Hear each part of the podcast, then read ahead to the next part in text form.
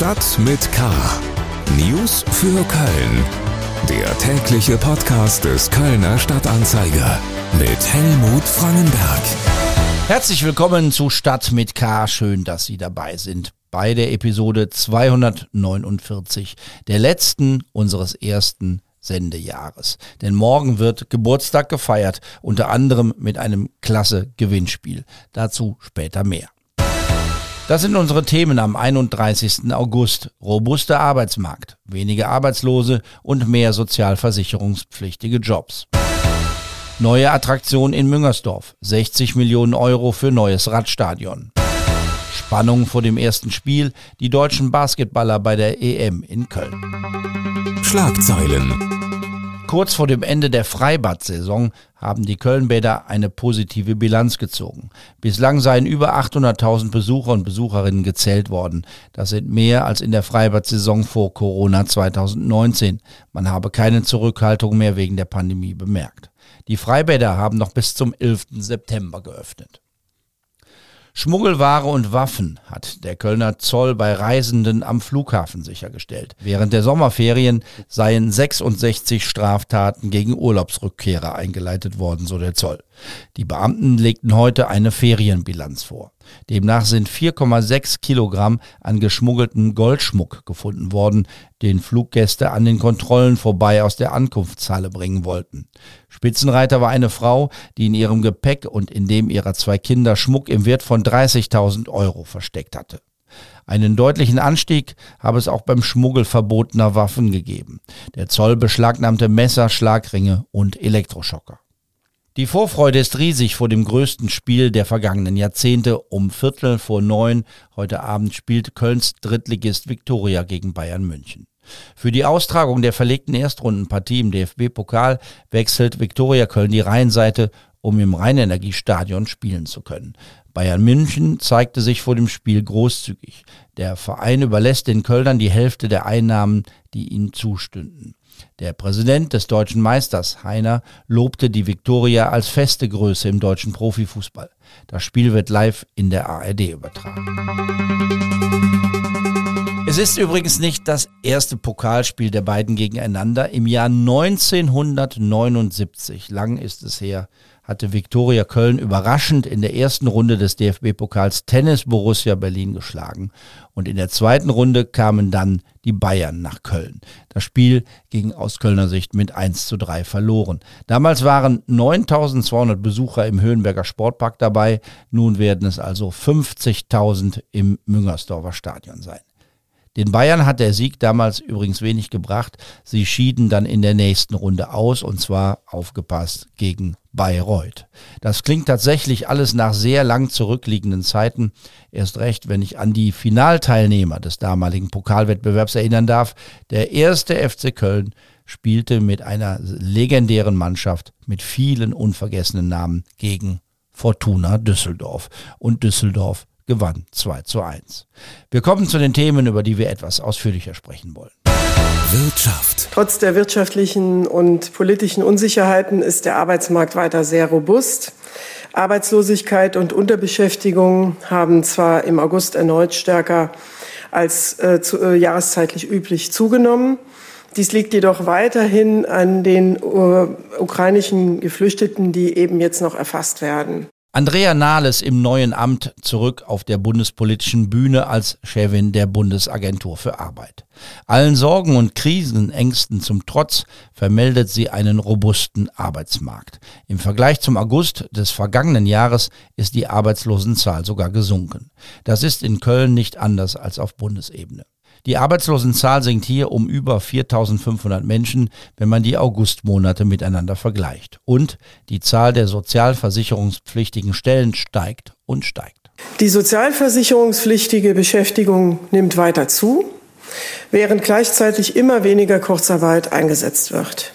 Die Nachfrage der Unternehmen nach neuen Mitarbeiterinnen und Mitarbeitern ist weiterhin sehr hoch und gemessen daran, wie groß derzeit die Belastungen und Unsicherheiten sind, ist die Arbeitsmarktentwicklung insgesamt also weiter sehr gut. In Köln sind aktuell über 52.600 Menschen in der Statistik als arbeitslos geführt. Das entspricht einer Arbeitslosenquote von 8,7 Prozent. Das ist mehr als im Vormonat, aber eben auch deutlich weniger als im Vorjahr.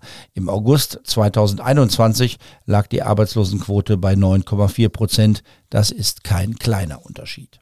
Es gibt viele offene Stellen, auch das ist nicht neu. Es werden Fachkräfte gesucht, aber nicht für alle Jobs braucht man eine Top-Qualifikation durch eine Ausbildung oder ein Studium. Am stärksten nachgefragt wird Personal in den Bereichen Lagerwirtschaft, Post, Zustellung und Güterumschlag. Köln. Während die Politiker im Rathaus über die Zukunft von großen Kölner Bauprojekten debattieren, sind in Müngersdorf die Bagger angerückt. So ganz still und heimlich, ganz unaufgeregt haben da die Bauarbeiten für ein neues Radstadion begonnen. Über 60 Millionen Euro werden neben dem Rheinenergiestadion investiert. Zugeschaltet ist mein Kollege Oliver Görz aus der Lokalredaktion des Kölner Stadtanzeiger. Oliver, wie weit sind denn die Bauarbeiten fortgeschritten? Der Stand der Dinge ist so, dass äh, die alten Teile, die, die weg sollten, die sind jetzt alle zurückgebaut. Ähm, das Dach ist weg, die äh, Holzbahn, das große Oval ist weg.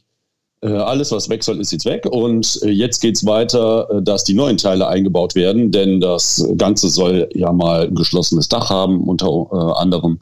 Und da erfolgt jetzt die Ausschreibung, um jemanden zu finden, der das dann alles baut. Wann wird es fertig sein? Geplant ist 2024 und äh, laut Sportstätten ist das auch äh, zu erreichen. Das alte Radstadion war ja noch gar nicht so alt. 1996 wurde es eröffnet, aber es hatte eigentlich ja von Anfang an den Ruf, eine Fehlinvestition gewesen zu sein. Es hatte kein Dach, es war eigentlich nur für Bahnradsport nutzbar. Du hast gesagt, jetzt kommt ein Dach drauf. Was soll es denn werden, wenn es fertig ist? Was ist geplant? Ja, es soll in erster Linie ein Radstadion sein, aber es sollen auch andere Sportarten da Unterschlupf äh, finden und Spiele austragen können. Basketball zum Beispiel, äh, Volleyball zum Beispiel. Äh, da könnten dann äh, bis zu 3000 Leute solche Spiele sehen. Für Radsportveranstaltungen können es sogar 4000 sein. Aber für diese Sportarten wie Basketball und Volleyball sind Hallen wie die Lanxess Arena einfach äh, zu groß. Die füllen keine 18.000 äh, Personenhallen. Und deswegen äh, sind die da sehr scharf drauf, äh, diese Halle dann endlich zu bekommen. Ich glaube, auch für Kampfsportarten wird es interessant. Ne? Nochmal so eine kleine Boxarena in Köln zu haben, ist sicherlich interessant, oder? Absolut richtig. Boxen hat ja eine, eine lange Tradition in Köln und auch Boxen äh, könnte damals stattfinden. Das stimmt. Herzlichen Dank, Oliver Görz, über die Bauarbeiten für das neue Albert Richter Velodrom, das 2024 fertig sein soll. Mehr dazu bei ksta.de und in der Donnerstagsausgabe des Kölner Stadtanzeiger. Sport. Wir bleiben beim Sport und sprechen über Basketball. Eine Halle wie das neue Radstadion würde nicht reichen für die Spiele der nächsten Tage.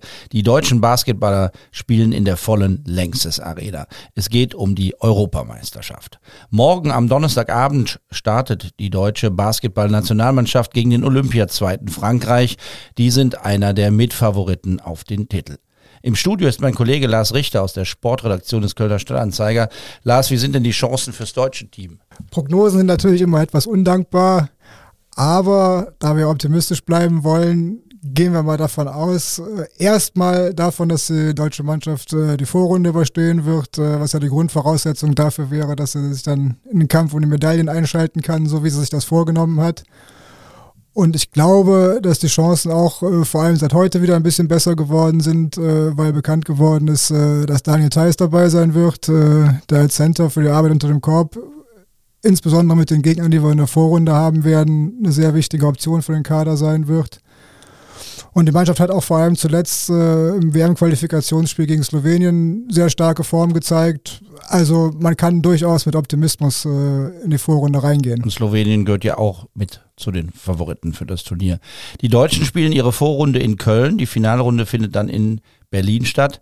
Sag mal was zum Modus. Was muss in der Vorrunde gelingen, um in diese Finalrunde zu kommen? Ja, es gibt vier Sechsergruppen äh, und in diesen vier Sechsergruppen äh, muss man einen Platz unter den ersten vier erreichen, um dann ins Achtelfinale äh, zu kommen.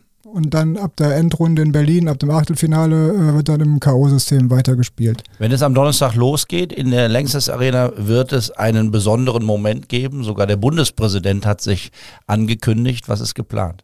Ja, es wird äh, das Trikot, das Nationalmannschaftstrikot von Dirk Nowitzki wird unter die Hallendecke gezogen. Das ist äh, eine Zeremonie, die in den USA vor allem durchaus üblich ist, äh, mit der große Spieler gewürdigt werden und äh, deren Trikotnummer danach dann in der Mannschaft äh, nicht mehr vergeben wird. Und das wird am Donnerstagabend vor dem Eröffnungsspiel gegen Frankreich äh, passieren. Und ja, ich denke, für Dirk eine große Ehre, für die Mannschaft glaube ich auch nochmal eine schöne Sache, weil das nochmal eine schöne Motivation sein wird, denke ich. Und Dirk Nowitzki wird dabei sein. Der wird dabei sein, genau. Und die Daumen drücken. Ja. Herzlichen Dank, Lars Richter, über den Start der Europameisterschaft der Basketballer in der Kölner Längstes Arena. Wichtig für alle, die Spiele sehen wollen, aber nicht hingehen, ist der Hinweis, dass die deutschen Spiele im Fernsehen kostenlos übertragen werden. Für die anderen Spiele muss man bei Magenta Sport bezahlen. Das war's für heute bei Stadt mit K, aber ich lasse Sie nicht gehen ohne einen weiteren Top-Tipp für morgen. Es geht um unsere Ausgabe von Stadt mit K am Donnerstag, denn morgen haben wir Geburtstag. Wir werden ein Jahr alt und da verschenken wir etwas wirklich Tolles. Zu gewinnen sind Tickets für das Clouseau-Konzert in der Längstes Arena am 23. September. Aber es gibt nicht nur irgendwelche Tickets zu gewinnen, sondern gleich eine ganze Loge.